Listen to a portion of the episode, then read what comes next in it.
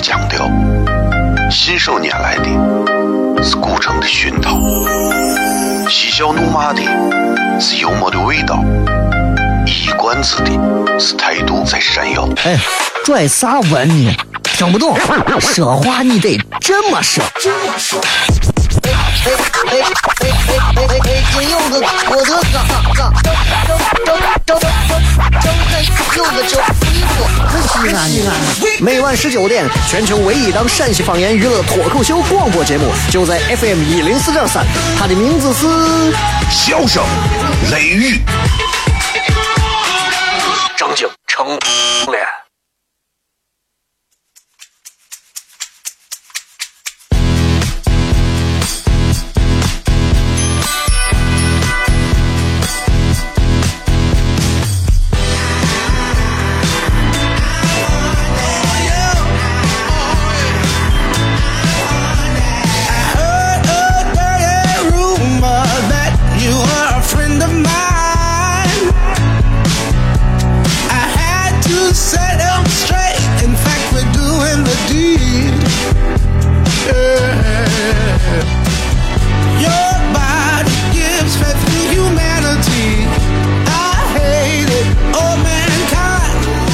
好了，各位好，这里是 FM 一零四点三西安交通旅游广播啊，在每个周一到周五的晚上的十九点到二十点，小雷为各位带来这一个小时的节目《笑声雷雨》。各位好，我是小雷。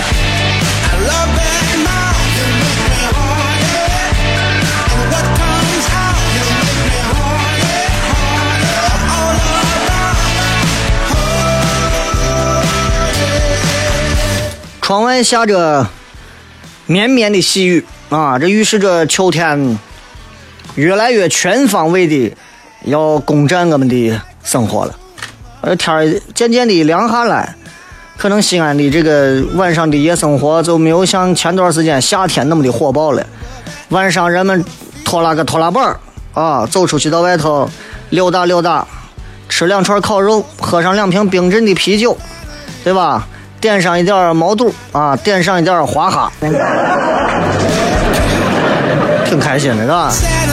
问题就来了，问题就是现在那个天慢慢凉了之后，很多人都在想，西安这个天凉了呀，都不能吃夜市了。我告诉你，西安一年四季任何时候来，我们都有可以保证你在这个季节吃的绝对爽的美食。这都是西安这个城市最厉害的地方，明白吧？这就好像，嗯，西安有很多的一些东西。是你没有到这地方的时候，你道听途说都觉得它很有传说，而你真正来了之后，听到真正的传说，你会发现比道听途说的传说还有意思。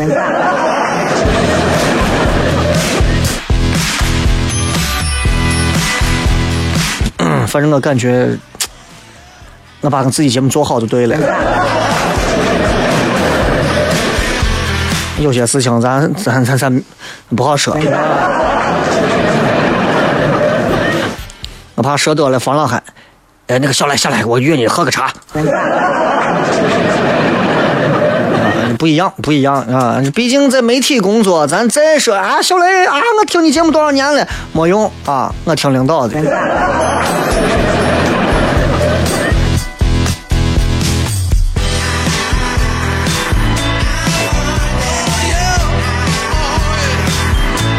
刚才说到西安的这些所谓的传说。啊，我一直觉得西安的这些所谓的传说的的确确很有意思。啊，最近录这个节目，然后呢，这个节目当中啊，我们在录到关于开元开元商城、开元商城的这个典故的时候，然后再一次的又让我感受到了西安传说啊，西安的各种地方都有一些背后的故事。你看西安的每一条街巷，五行街，对吧？什么什么几道行，啊，各种都有。啊，我觉得西安的这些大街小巷太多值得咱们去聊的东西了。但是今天我不是要聊这，我就跟大家先谝一下。啊，包括是很多听节目的，可能有很多外地的朋友。钟楼旁边，钟楼盘道旁边，在东南角有一个商城，多少年了？开元商城。啊，这开元商城这个名字是咋来的呢？嗯，就很多人觉得开元商城嘛，你听着名字就知道啊，这是个现代化的城市啊。开元商城，开元开元，取唐朝啊，这个这个开元年间这个开元二字得来的。你再编。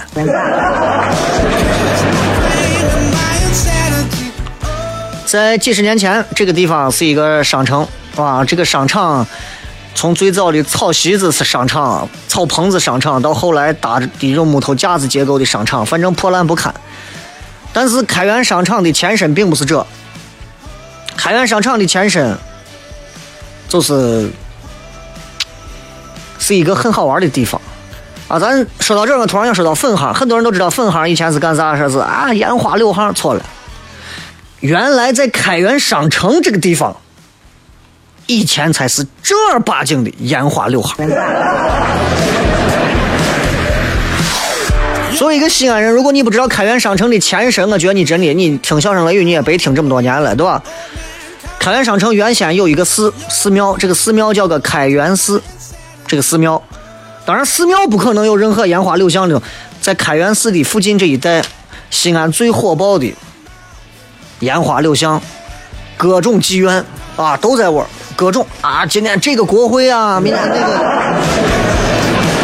明天那个会所呀，啊，所有的一些妹子们都一个一个的打扮的，对吧？莺莺燕燕的，哥进来放一下呗，对吧？大哥进来骗一下，走走。所以以开元寺当时这个地名开元命名，这个地方最后才开元商城以此命名。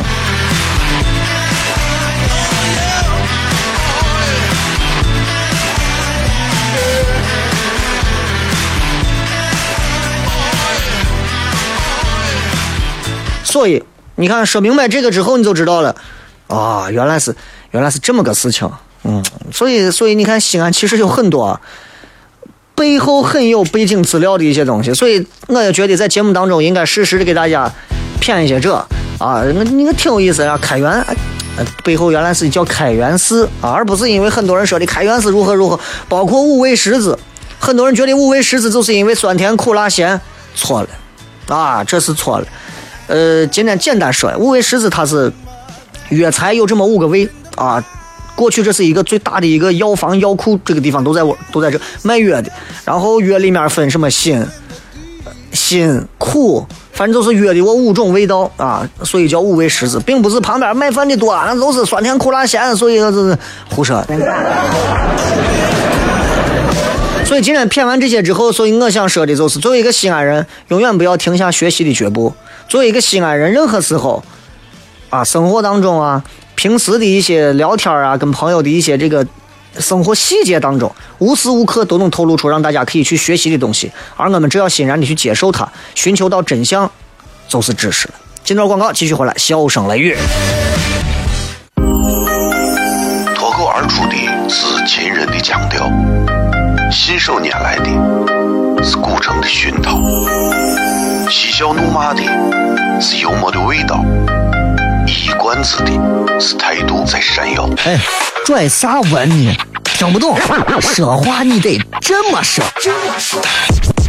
哎哎哎哎哎哎哎！金柚子，我的嘎嘎，张张张张张张柚子酒，西安西安。每晚十九点，全球唯一档陕西方言娱乐脱口秀广播节目，就在 FM 一零四点三，它的名字是《笑声雷雨》，正经成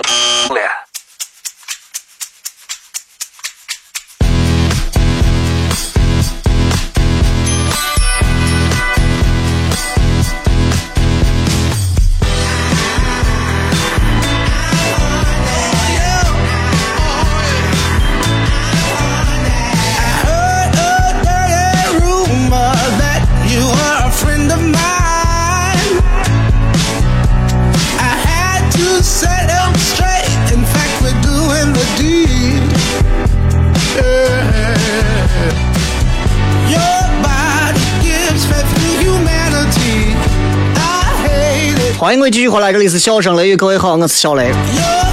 今天想跟大家谝一点比较中国的东西啊，呃，咱的节目其实一直没有一个固定的话，就是走到哪儿骗到哪儿，就是想到哪儿骗到哪儿。尤其你，你看你也知道这个，这个，这个，每次咱重播的节目啊，你也都能看出来，就是我要硬想了一个标题，而其实我不太喜欢给某一期节目确定一个标题。尤其现在有很多朋友通过喜马拉雅 FM 啊，然后再收听重播，但是在这个重播的过程当中，你知道这个。呃，有的朋友跟我说，这个这个啊，音质有问题，我要再次说明一下，这个音质的问题，呃，十月份的时候他们会有一次大的调整，所以我不知道你们的音质觉得咋样，因为我之前上传的所有的音源都是统一的，我也不知道最后你们听到的这个音质到底是因为啥原因，表现表现上它哪一点差了，啊，是呲哩哇啦的叫唤呀，还是说是咋了，对吧？你们得告诉我，音质差分很多种，对吧？一二三，这也可能是音质差。一二三，这也叫音质差！所以，所以，所以你得告诉我，刚才咱说到中秋节啊，这个月本来我说我要做一场脱口秀，但是因为中秋节的缘故，这些各种节假日，我觉得九月份做不合适，不做了，我就我就往后挪啊，往后挪，我要做我就做的充实，不要放的那么太过啥啊！所以，嗯，大家可能再等一下。我偏上中秋节，你看国务院办公厅发的这个节假日安排，我看了一下，中秋节刚好是刚好是新历的九月二十七，礼拜天，所以中秋节就放周六周日，有点过分是吧？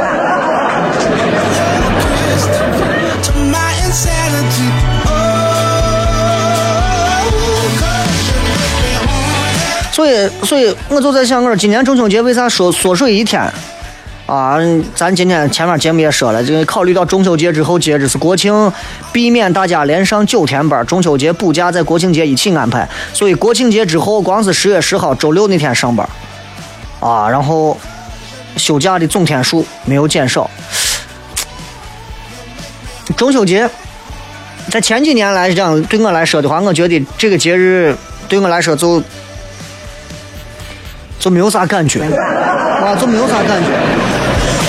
所谓的八月十五幼儿园吃月饼、合家团圆，啊，说是养成的习惯，这是多少年都是这。但中中秋节真的从三天调整成两天，很多人说中秋节还想回家，中秋节假节假日变成周末了。我不知道这个中秋节还会有多少人在后备箱里藏着不可告人的秘密，然后开着车到领导那儿给后备箱打开送两盒月饼啥的。但是。不管怎么调整，中秋节调整不能偏离人文嘛，对不对？传统节日中秋节最大的价值就在于让人们能够在浓浓的团圆庆贺的氛围当中，通过月饼这种极其具有象征意味的节庆食品分享，感受到这个沿袭了有千年的传统文化的意义所在。我在我小的时候的时候，俺屋人给拿一块月饼出来，我愿意拆开一块，在当天的晚上，中秋节晚上。我会打开它，然后抬头看着月亮，一口一口把月饼吃了。我已经忘了。那是一种咋样的体验，甚至我已经想不起来小时候，当我一口一口吃着月饼，一一眼一眼瞪着月亮的时候，我会不会心想我是个瓜怂？但是至少现在我不会再这么做了。原因是我觉得，嗯，我就我就想简单跟大家探讨一下中秋节的意义啊。你看中秋节缩水一天，看上去好像。没有啥变化，但给这个节日本身的传递的意义其实影响很大。以前你说很多上班的家里头距离不远的，利用这个小长假回家可以团圆一下。你今年中秋节就是周六周日两天，你就没有办法团圆。那么中秋节所寄予的这种文化品味的初衷，也就不复存在了，就是个周末嘛。其实我觉得中秋节缩水一天，不如我觉得啊，国庆节少放一天假，你确保中秋三天。毕竟，真的，我现在一想到国庆节，我头都大了。真的，我国庆节我啥地方都不能去。真的，国庆节我连门都不想出。国庆节西安市里头人少成马了。国庆节周边根本就是停车场。真的，太多人跟我一样，咱都厌倦这个中秋节长假这种人潮涌动，服务质量也不高，无聊在家吃喝七天，不管是节日，不管干啥都。整个这种对于这个节假假期的感受的体会，我觉得都不太理想。那所以中秋节这么一个很好的节假日，你硬是说成两天，我觉得不是很那啥，是吧？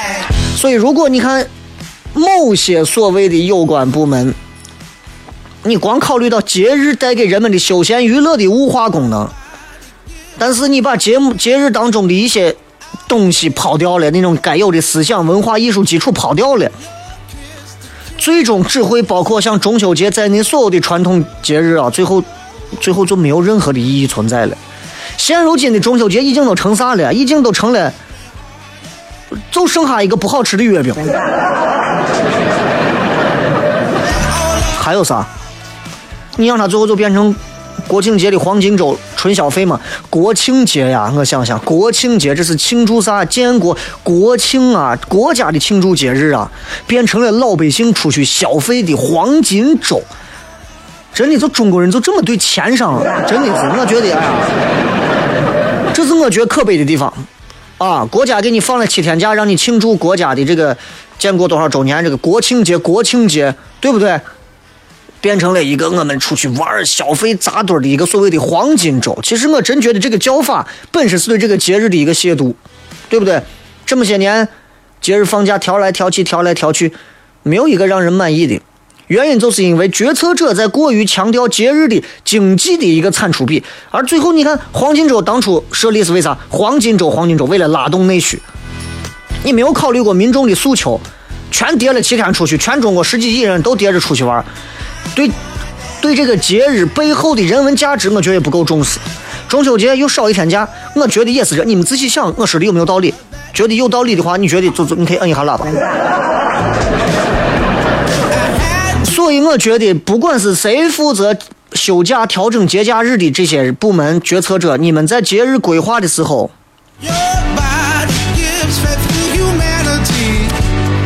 能不能稍微的勿忘一下初心？究竟是为啥设立这样的节日？节日本身能给我们民众带来啥？然后以及围绕这个如此怎么样合理的安排，这个才是更重要的。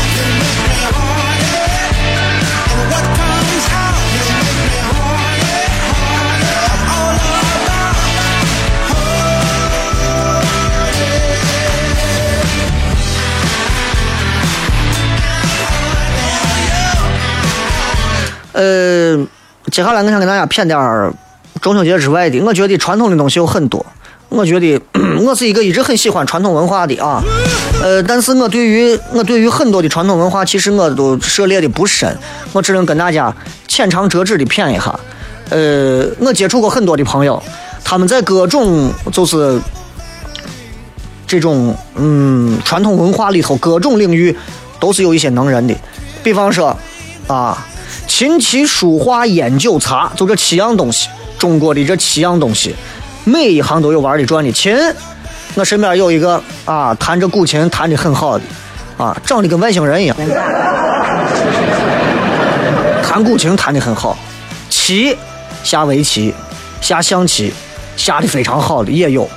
啊，这就就就很多，不是中国不是光有一个聂卫平的。书，书法。咱每个人身边的书法，大家应该多多少少你们通过关系都能认识那么一两个吧？也许啊，硬笔书法、毛笔字啊，对吧？你看在大雁塔广场，我拿拖把写字的，我老汉，我都是有功底的。我是啥？我是文化呀，伙计，我是文化。你啥时候在上海的？我我我什么什么外滩上广场上，你见有个老汉拿个拖把写？没有？为啥？城市不同，文化的积淀不一样。明白不？你在你在你在外滩，你可能会见到几个老外或者几个中国人拿着人民币一沓一沓的在我给你表演杂耍，有可能。啊，你别的不说。但是在西安就是书法、画画画，各种画画，国画，对吧？你看我美院的这帮子啊，不光是美院的，就各种画派、各种流派，对吧？各种艺术作品都有。烟，中国过去的旱烟、水烟、鼻烟，对吧？酒，酒就不用说了。啊酒都不用说了，中国的酒文化简直是博大精深的可怕，都不用说了。谁把酒瓶子能收集齐，我都算是牛人了。不要说喝完它，你说是收集齐酒瓶子都不容易。茶，茶叶多少种茶？茶叶，茶是咋样种的？咋样采摘的？怎么样炒出来的？这个茶叶是咋样保存的？怎怎么样冲？怎么样泡？怎么样看这个茶好坏？哎呀！太难了。老外来中国能把这七件事情搞懂，也未必能把中国人搞懂。所以接下来我想骗的是一个我比较了解的，你知道现在中国其实有这么一些可以玩的东西，我管我叫中华食玩。这十种玩的东西都是现在中国人可能都会常玩的，而我身边也有不少朋友都玩。你看有这么一个说法叫把玩，把玩手上把玩某一件东西。最早是汉代、隋代时候开始叫把玩，帝王将相、达官显贵、文人墨客之间把玩，慢慢到社会阶层，两千多年了，历史文化当中进程进程逐渐完善，最后就变成了中国最有传统文化特色的。皇家式把玩，你会发现你现在身边西安人这会儿坐车里头的，就有人手手没事干，一个手搭着方向盘，一个手靠到扶手箱，然后就开始，右手可能就搓着一团核桃，揉着个葫芦，弄着个珠子，都是干这事。明清的时候玩手上把玩东西啊，已经到了一个鼎盛的时期了。所以中华的文玩，你看文玩文化的这种玩物。啊，有文化色彩的玩物，之所以它能在皇宫内跟社会上层把玩成风，这个魅力在于啥？第一个，它健身啊，很多人揉核桃，那你看在那个坊上卖核桃的，十块钱两个，你自己弄，在手上都揉一揉，捏一捏，手上穴位多，可以刺激穴位。老年人刺激穴位，哎，年纪大一点的刺激穴位，年轻的盘找一些好的核桃过来以后，最后硬是弄出来上了油了，上了啥了？这核桃一弄一看，我是发的是暗红色，我核桃一对儿。几万、几十万的都有可能，十几万的，对吧？养心，自己在玩不通过不停的盘揉，导致啊整个这个颜色发生了一个改变。俺一个朋友淘了一个藏民，一个老藏民一家祖传三代的一串珠子，那个颜色出来真的都是发的那种紫红色。他说这东西不值钱，但是这是心血，这是养心修行的效果。所以你看，文玩就能成为品德、身份和精神境界的象征。现在西安人谁脖子上戴一串星月菩提也好，什么什么珠子也好，一看有年头的，盘了很久的，咦，人家说你这是行家，你这是下了自己的心性了，可以。所以你看看你们我买的我东西。今朝广告回来好好骗。脱口而出的是秦人的腔调，信手拈来的是古城的熏陶，嬉笑怒骂的是幽默的味道。一冠子的是态度在闪耀。哎，拽啥文呢？听不懂，说话你得这么说。哎哎哎哎哎哎哎！金柚子，我的哥哥，张张张张张张开柚子酒，衣服可西安西安。每晚十九点，全球唯一档陕西方言娱乐脱口秀广播节目，就在 FM 一零四点三。它的名字是《笑声雷雨》。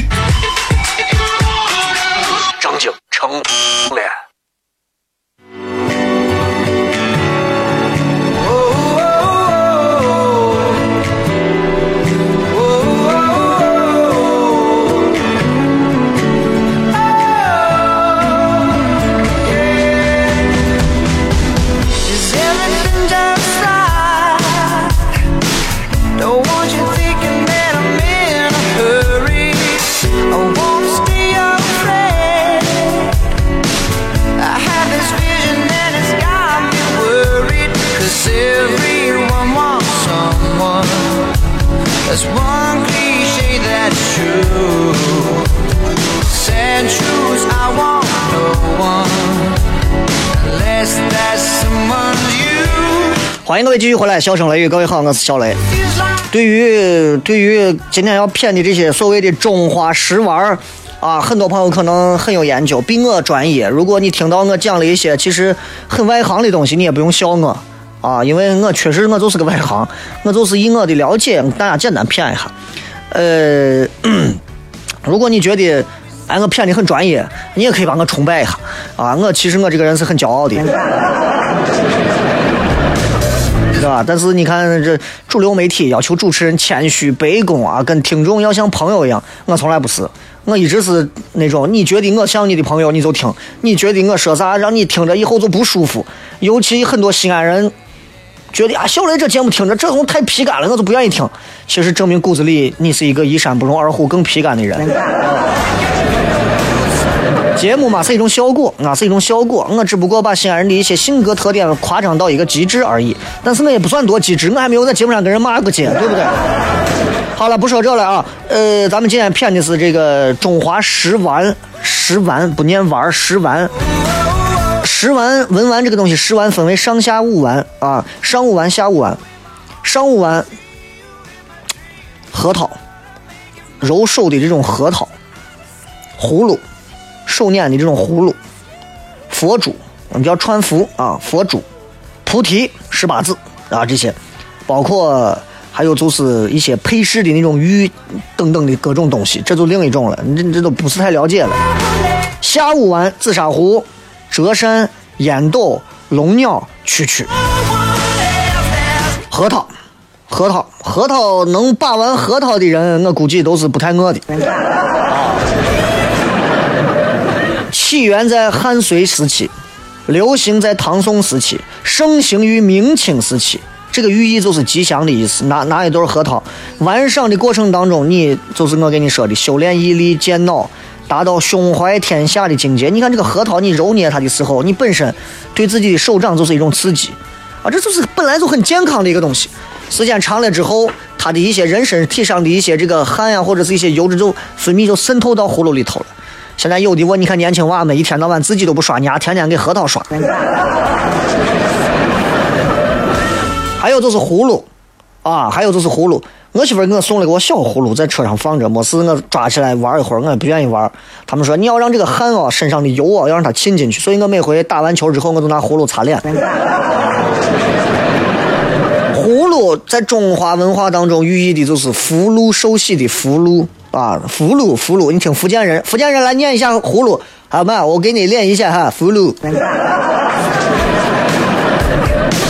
所以，所以他他最早是在明清时候开始的，在玩赏的过程当中修身静心，达到一个修炼你耐心的一个感觉。啊，有很多朋友，我身边有一位各种葫芦，跑到我我老街跑到我去买，见到我大葫芦、碎葫芦都要，葫芦连着我葫芦的我根儿叫龙头啊，连着我都买回来，觉得多好看。你跑到现在我周边我一些修建的一些成规模的所谓的农家村。进去，你去看，我一个葫芦卖几百块钱，我就有点坑爹了，太贵了。佛珠，佛珠，按道理讲，佛珠你追溯到它的本源，它不是佛教的东西，它不是佛教所创用的东西。最早佛佛珠进入中国的时候是在东晋的时候，啊，一直到唐朝，包括后面各个朝代都有，盛行在可以说是朝野上下都有，僧人俗人之间都有。材质呢，檀木的是最好的，啊，主要是为了修炼人的性情，调整心态。你们领导玩这个吗？玩吧，你们领导也玩这个吧。你要小心啊，心眼儿这个东西。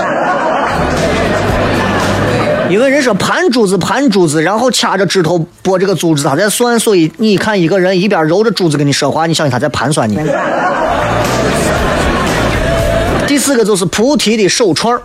啊，这个菩提手串，因为因为因为就是因为这个六祖慧能说了一句“菩提本无树”，然后“菩提”这个词家喻户晓，而中国人传颂了多少年“菩提菩提菩提”，实际上就是来源于释迦牟尼啊，在这个碧波罗树底下，所谓开悟了之后获得了无上智慧，所以就纪念把这个树叫菩提树啊。日本人圣斗士里头双生菩提树，对吧？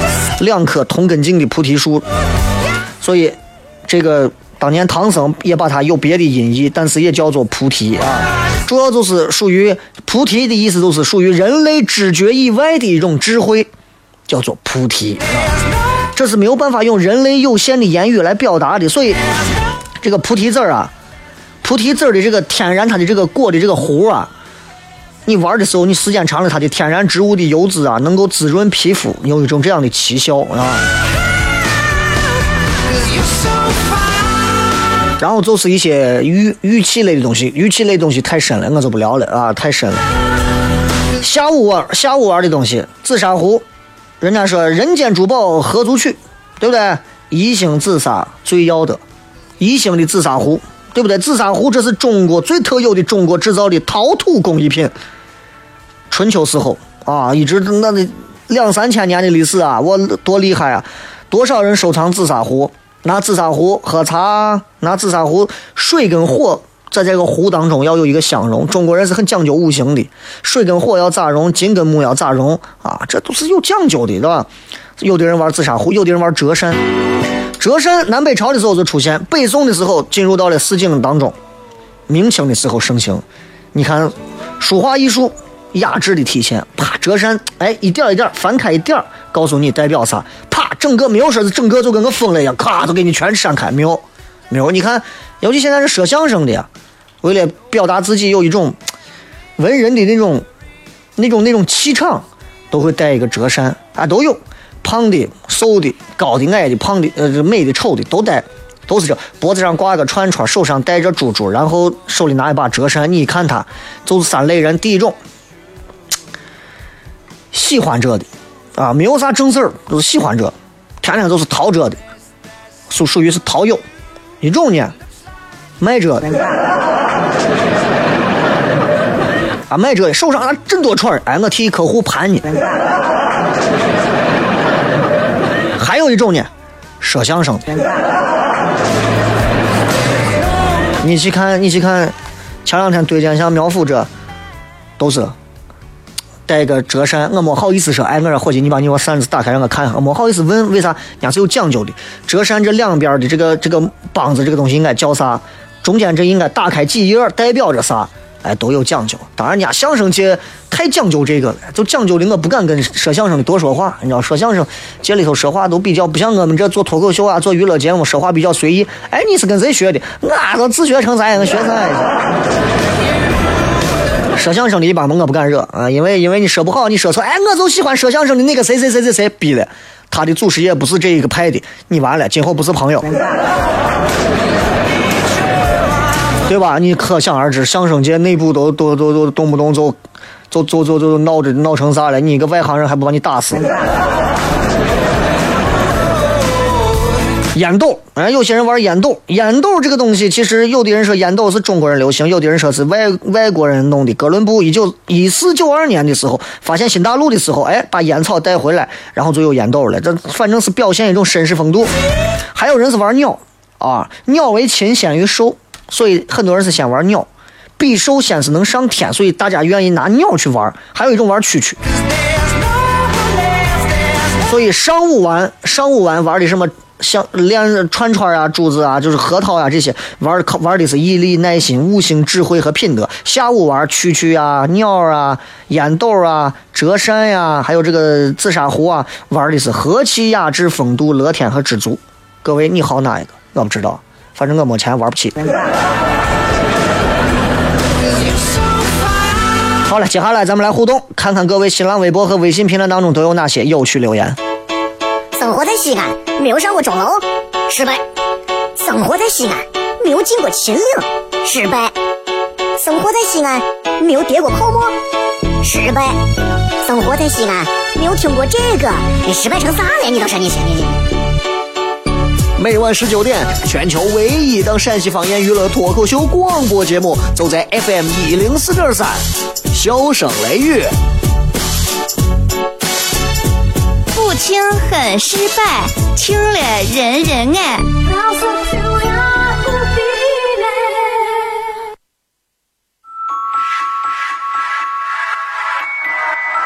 欢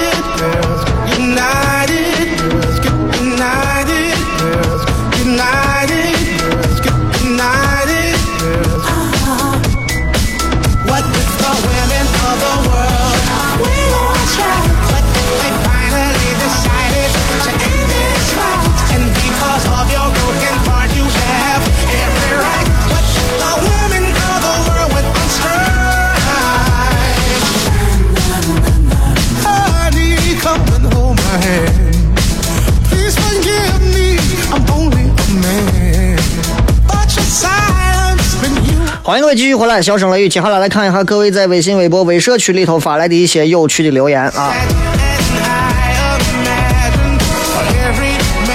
先来看一下各位在这个微社区里头发来的一些有意思的话。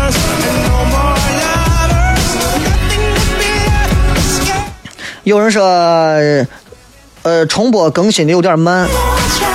今天晚上弄完，今天晚上就更新，这还叫慢？你还想让我咋？七点我先给你把今天的重播更新了，那我谁找找谁给我录的？天空说：“雷哥迷茫的很，学校今天查人啊，不在上海就必须在学校上课。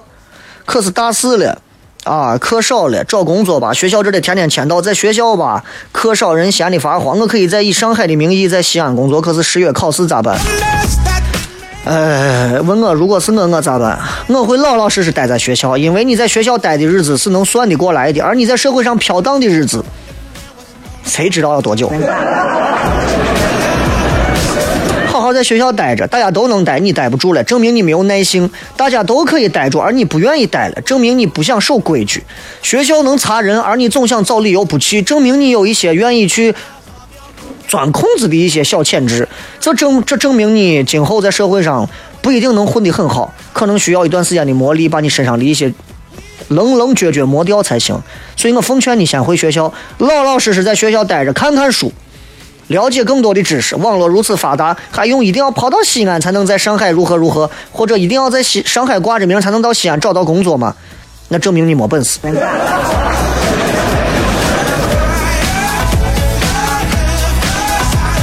那个叫啥说？雷哥，我退伍了，终于能听你的直播了。在部队一天没时间，刚才我在村口叠了个胡辣汤，美得很。有今年退伍的乡党吗？一起去看个脱口秀吗？呃，有退伍的乡党。最近没有脱口秀。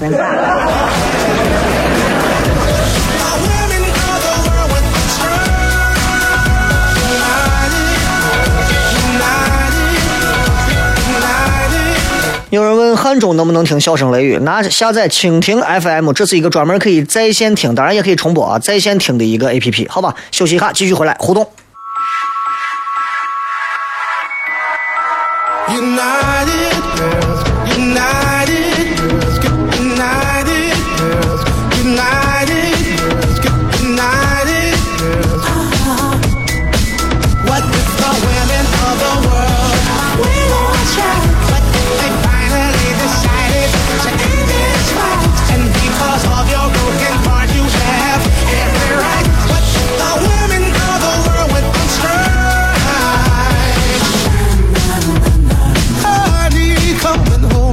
欢迎各位继续回来，笑声雷雨来，接下来我们来继续来跟各位互动一下，看一看各位在微信、微博、微社区里头发来的一些有趣的留言啊。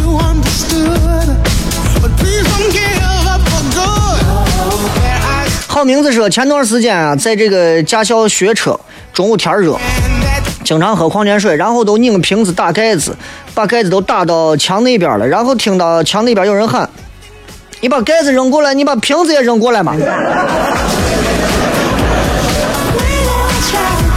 所有的这个瓶子里头，好像只有最早卖的那种绿色的盖子那种乐乐百氏的那种瓶子，好像是可以软的把它拧拧拧拧拧拧，然后最后把瓶盖嘣弹出去的啊。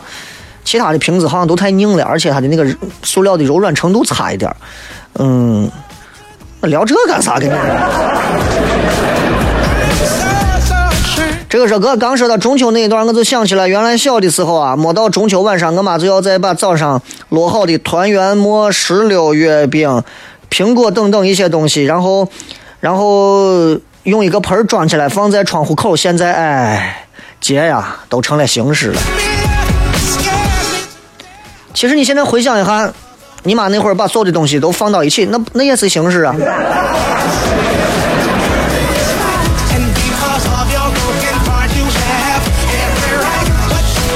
来，继续来看。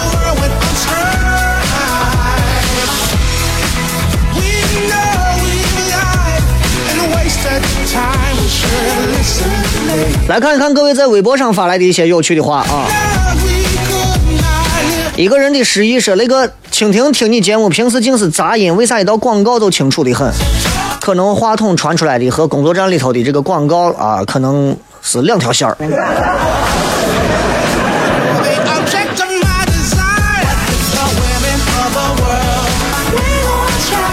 这个青滇黄马说：“雷哥，你开场白里说的北京有个郭德纲，上海有个周立波，还挺好的，能不能不带处理说一下，说一段儿？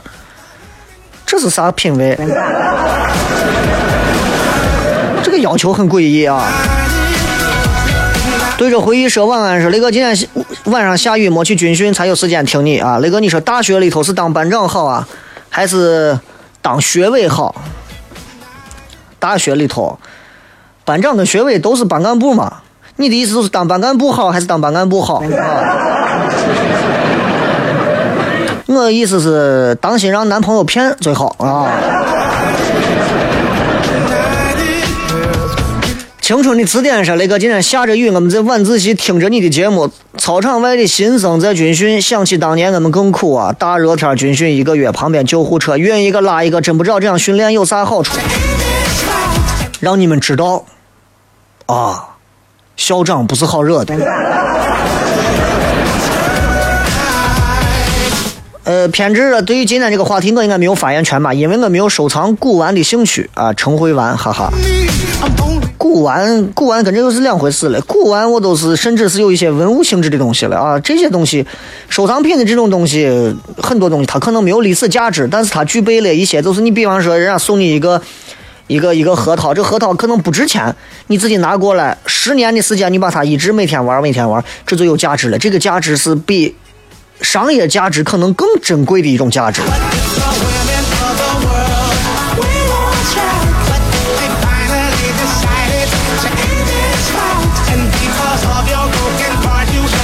这个是雷哥，我们这个学期开了国际贸易，然后老师要让写论二战后国际贸易的发展，分析中国某项贸易方发展的经济流程，这可咋写？啊，你就写。二战后啊，这个在很长一段时间里，大家都没有时间去自拍，然后突然到了二零几几年出了苹果手机之后，啊，才有了自拍。这证明一件事情：和平才能换来爱美的人。哈佛毕业说：“雷哥，明天脱口秀开放麦有没有梁师傅？”本周没有开放麦，本周仍然没有开放麦啊！本周所有的这些全部推后啊，全部推后，因为这两周第一我的时间有限，精力有限，这两周新的节目要录啊，再加上这两周俱乐部在做一些调整啊，所以这两周没有开放麦啊。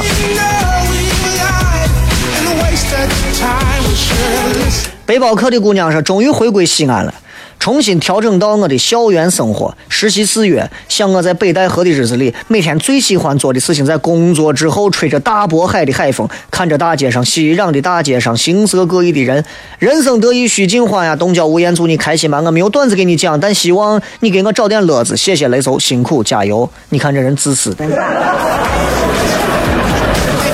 现在人自私的都已经如此的光冕堂皇了，啊，那个我没有任何的段子给你讲，我就是我没有啥开心的给你，你能不能给我讲一个啥？不能。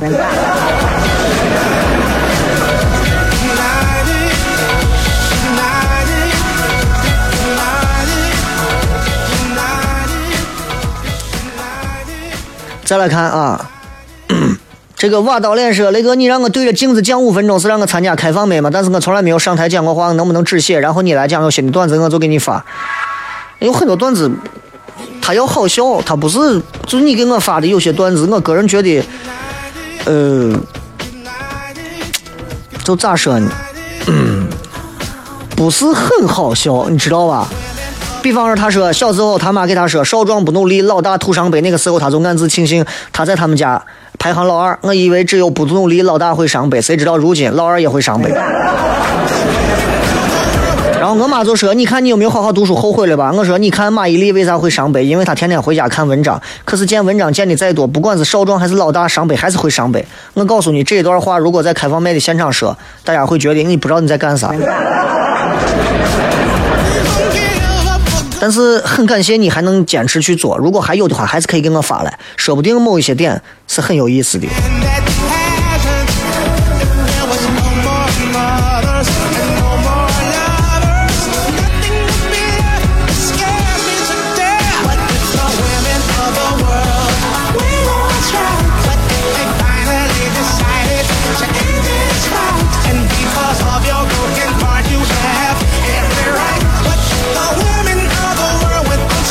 生如虎羊说，表示在外地用网络收音机听节目，不错啊！你在外地起码还能混到有网络的地方。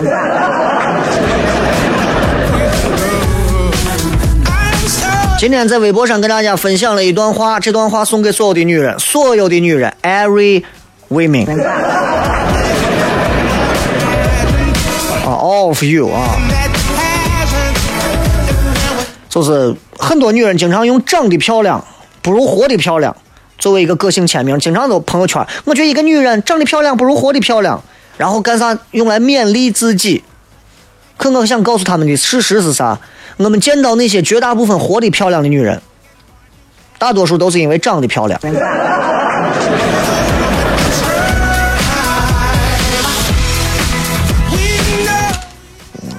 随便说。想飞的鱼说：“你这么打击平凡的姑娘，真的好吗？平凡的姑娘长得难道不漂亮吗？你这么混淆视听，真的好吗？”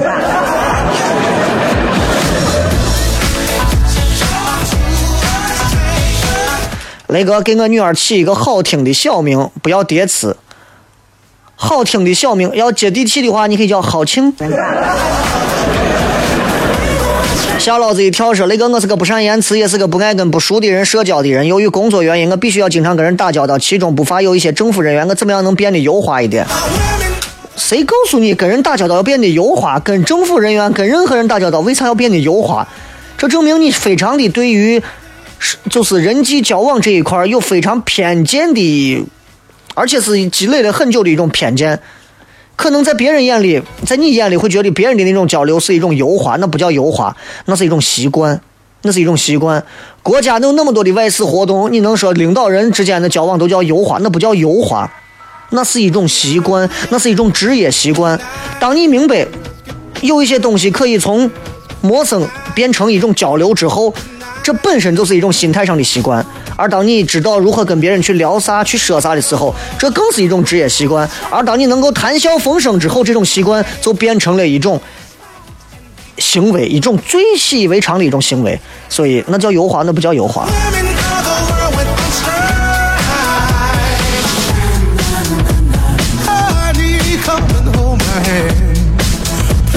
这个时光说雷哥以前就听你节目到现在，最近看一段话觉得很洒脱，你觉得这个话对不对？说不喜欢就分，喜欢就买，多喝点水，重启试试，关我屁事，关你屁事！运用以上六条简单粗暴的法则，你的人生会减少百分之八十的麻烦，你可能会活不到人生的百分之二十。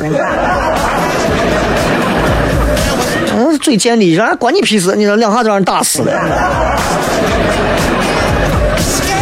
再次感谢各位收听今天的节目，最后时间送一首好听的歌曲给各位，咱们明天不见不散。记住，今天晚上不抢票，明天没有开放麦。